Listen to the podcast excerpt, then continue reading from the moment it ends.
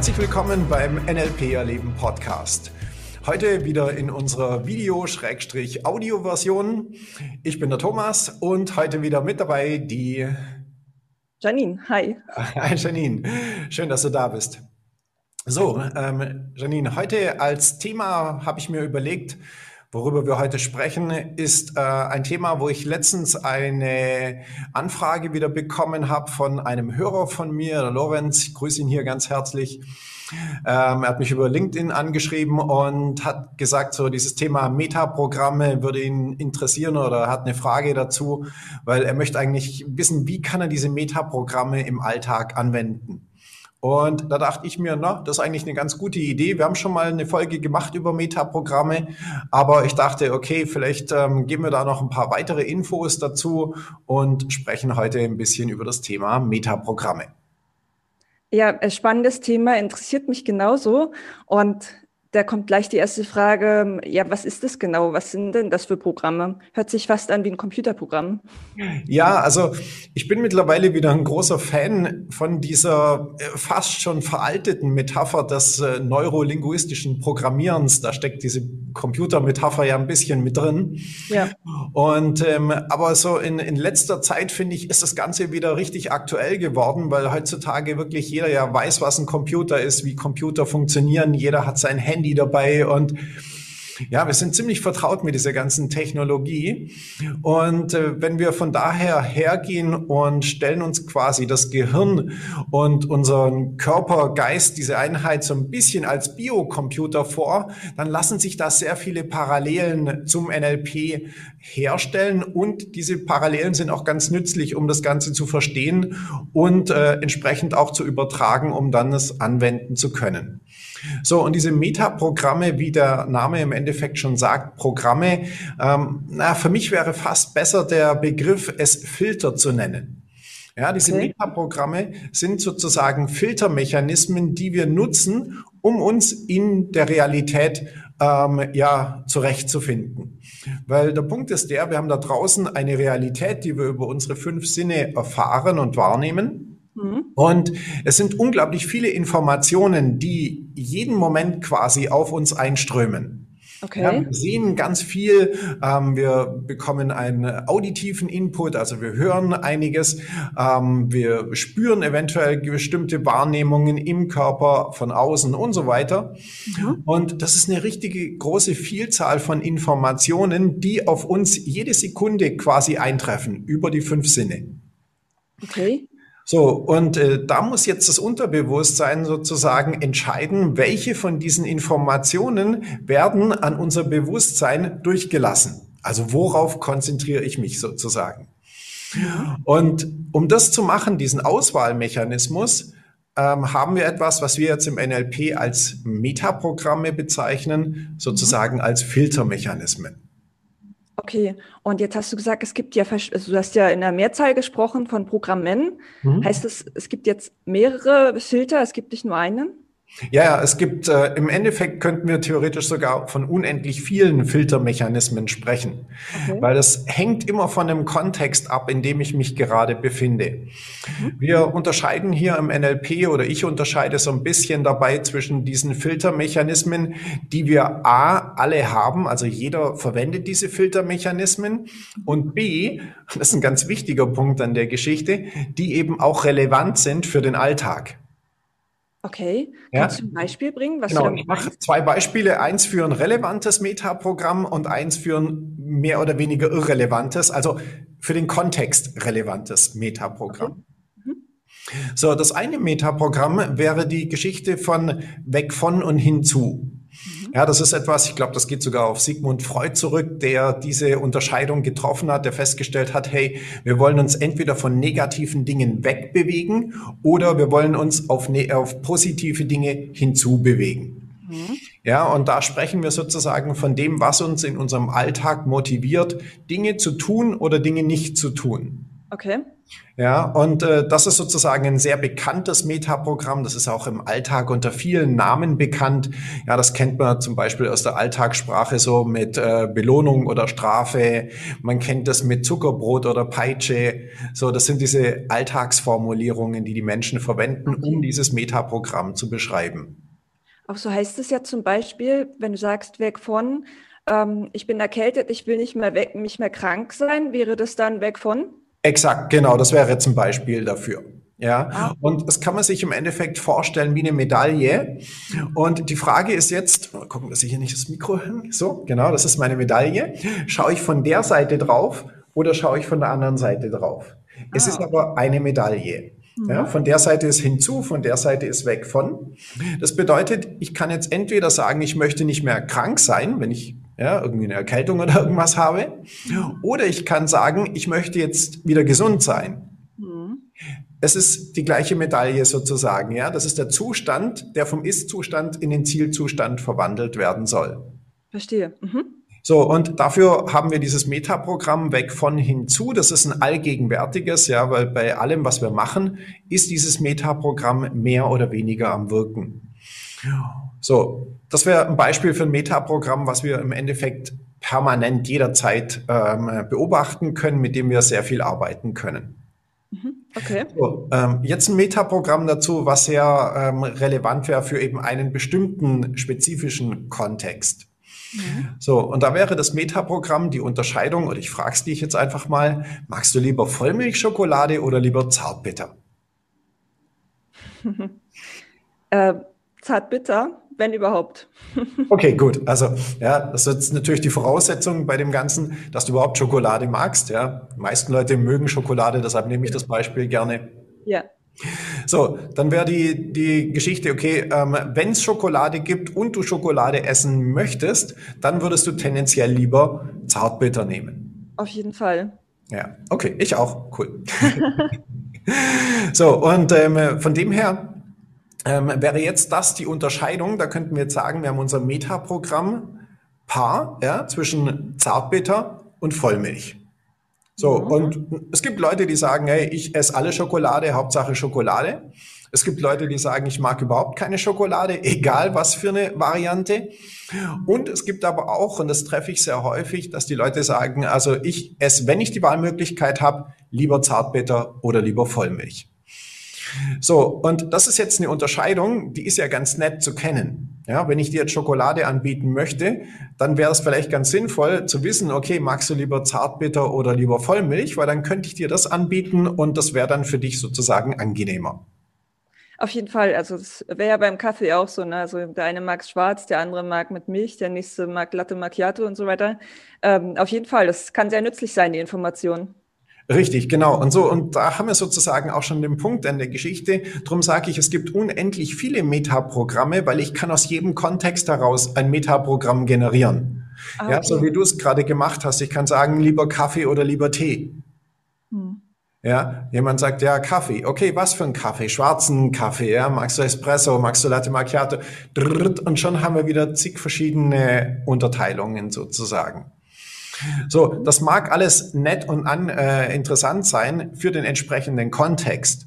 Wenn ich jetzt Schokoladenhersteller bin, dann interessiert es mich ja, ob die Leute lieber Zartbitter oder lieber Vollmilch essen, ob sie lieber die Konsistenz oder die Konsistenz mögen, dann mag das relevant sein.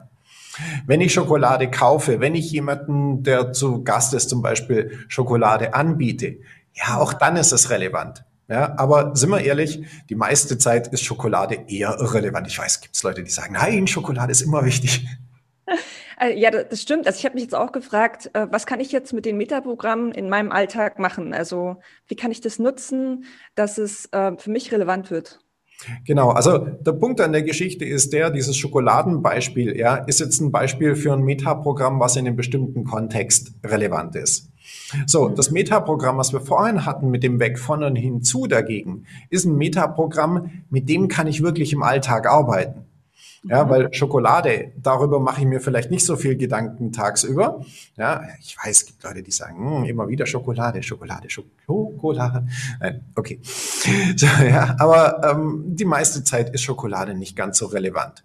Während, wenn ich herausfinde, wie motiviere ich mich, Ja, und es gibt ja jede Menge Dinge, ähm, bei denen es die Frage ja durchaus relevant ist, wie kann ich mich dazu motivieren, Dinge zu tun, die mhm. wichtig sind, dass ich sie tue. Ja, sei es jetzt in meinem Job, bestimmte Aufgaben zu erledigen, sei es jetzt zu Hause, den Keller mal aufzuräumen oder den Rasen zu mähen oder den Schnee zu schippen oder was auch immer. Ja, es gibt ja sehr viele Dinge, ähm, wo es wirklich äußerst relevant ist zu wissen, okay, wie kann ich mich selber motivieren? Und da ist dieses Metaprogramm ja relevant.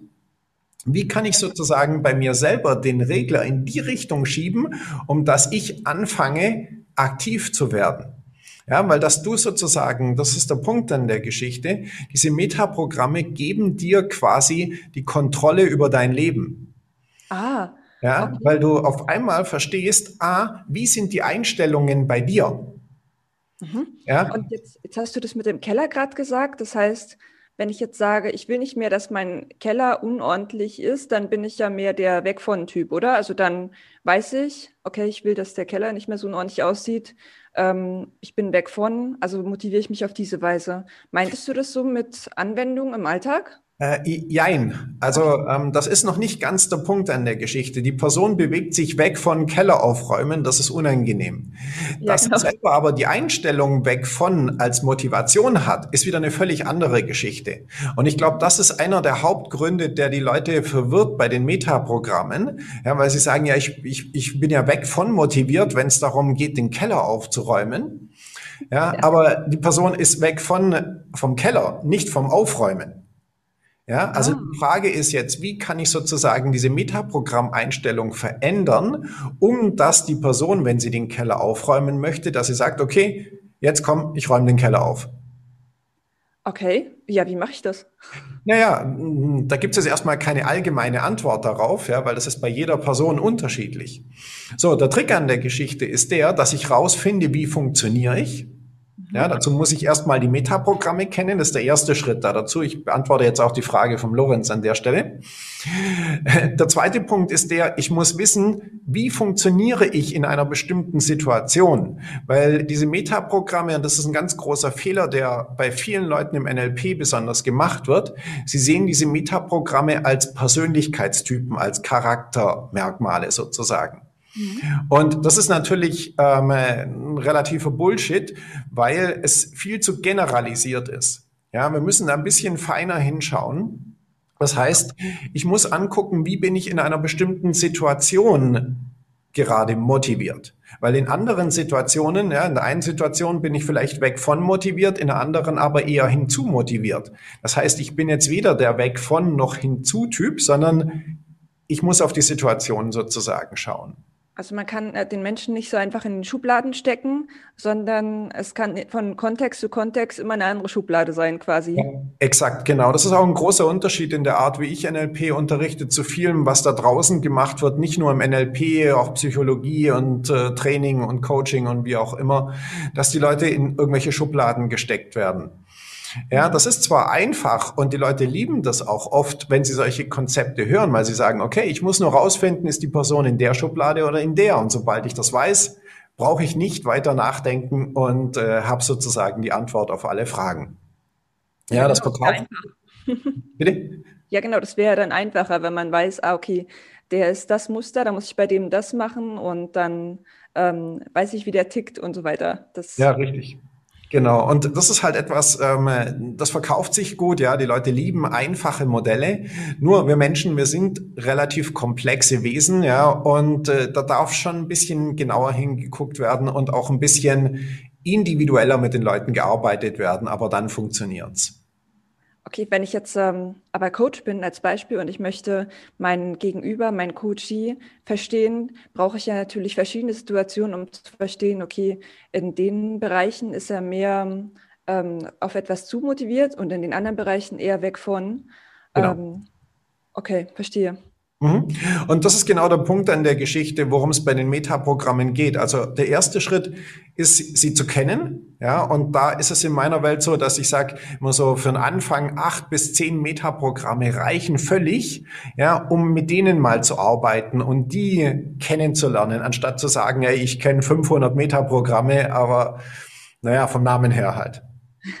ja. So, und das wäre der erste Schritt. Der zweite Schritt wäre, diese Metaprogramme ähm, in Aktion zu erkennen. Ja, und da ist der nächste Schritt, und ich glaube, da ist so richtig die Hürde bei vielen Leuten, wie in dem Beispiel, was wir vorhin hatten mit dem Keller aufräumen. Dass die Leute sagen, na ja, ich möchte den Keller aufräumen, ich will's aber nicht, also bin ich ja weg von motiviert, aber ich krieg's nicht hin, was mache ich denn jetzt? So, und im Endeffekt gibt es jetzt an der Stelle zwei Lösungen. Entweder ich brauche noch mehr weg von, ja, ich muss den Schmerz erhöhen, oder ich muss genau das Gegenteil machen, nämlich mir überlegen, wie kriege ich es hin, dass ich positiv motiviert bin, es zu tun, anstatt gegen dieses Weg von zu gehen. Das ja, würde das mich so interessieren. Also wie motiviere ich mich positiv, dass ich meinen Keller aufräume? Naja, einfaches Beispiel, dass ich mir vorstelle, wie es ist, wenn der aufgeräumt ist. Ja, wie fühlt es sich an, wenn der Keller sauber und aufgeräumt ist? Also das ist ein Beispiel, gibt ganz viele Variationen, aber ja, das ist etwas und das macht ein gutes Gefühl und hm, so und dann kann ich damit äh, arbeiten. Und, okay. Und auf der anderen Seite, wenn ich jetzt also den Schmerz erhöhen will, stelle ich mir vor, wie, wie der noch unordentlicher aussieht oder ja, so ein bisschen genau. Ja. Okay, verstehe. Kommt immer noch mehr Zeugs dazu und noch mehr Müll und was weiß ich genau. Ja. Oh ja, das würde funktionieren. Ich stelle es mir gerade vor. Ja. okay. Ja, und der Trick an der Geschichte ist der, dass du über diese Metaprogramme sozusagen das ein bisschen steuern kannst. Ja, in welche Richtung soll es gehen? Mit dem Ziel eben, die Person oder dich selber an dem Schritt, im erste Geschichte ist ja immer das bei sich selber herauszufinden. Ja, wie kannst du mit dir selber, an dem, was du in deinem Kopf machst, umgehen, um dass du sozusagen ähm, ja, dich selber steuern kannst und die Dinge machst, die du gerne machen möchtest, weil das ist im Endeffekt der entscheidende Punkt. Okay, jetzt hast du ja auch gesagt, es gibt ganz, ganz viele Metaprogramme. Und ähm, ja, wie ist es sinnvoll jetzt eine Anwendung? Sollte man sich gleich mehrere auf einmal ähm, vornehmen oder wie empfiehlst du das, sich so daran zu tasten und ähm, das, die zu lernen und sich damit ja. ja, also wichtig an der Geschichte, weil NLP aus dem Buch zu lernen ist extrem schwierig bis unmöglich.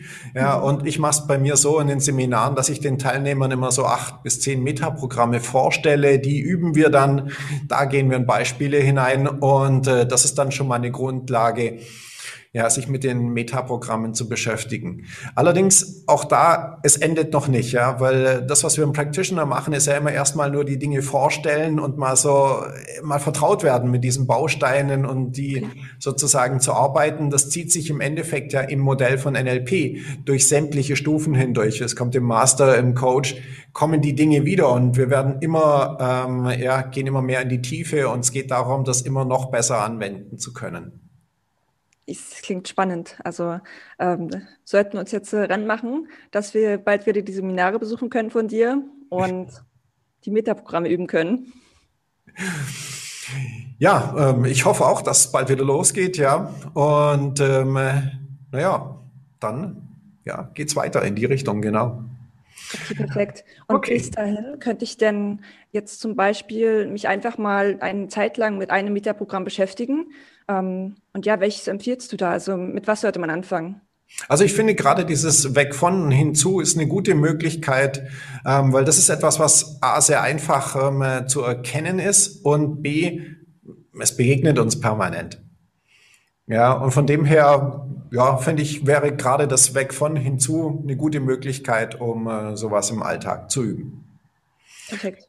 Okay, äh, Janine, ich sage vielen lieben Dank, dass du mit dabei warst. Gerne. Ähm, äh, sag auch an dich äh, vielen lieben Dank, äh, lieber Zuhörer, Zuschauer. Und äh, wenn du Fragen an mich hast, kannst du mir gerne eine E-Mail schreiben an info@nlperleben.de oder über die äh, sozialen Medien, Netzwerke, Facebook, Instagram, whatever, äh, mir einfach eine Nachricht zukommen lassen, LinkedIn, YouTube, egal. Ich freue mich über alles und ähm, gerne beantworten wir hier in äh, der Podcast-Folge ähm, auch deine Fragen, deine Themen, die dich interessieren. So, in diesem Sinne sage ich Dankeschön nochmal, ähm, lieben Dank an dich, Janine, und bis zum nächsten Mal. Tschüss. Ciao. Tschüss.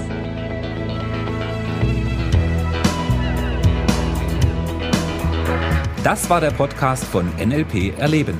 Für weitere Informationen Gehen Sie auf www.nlperleben.de.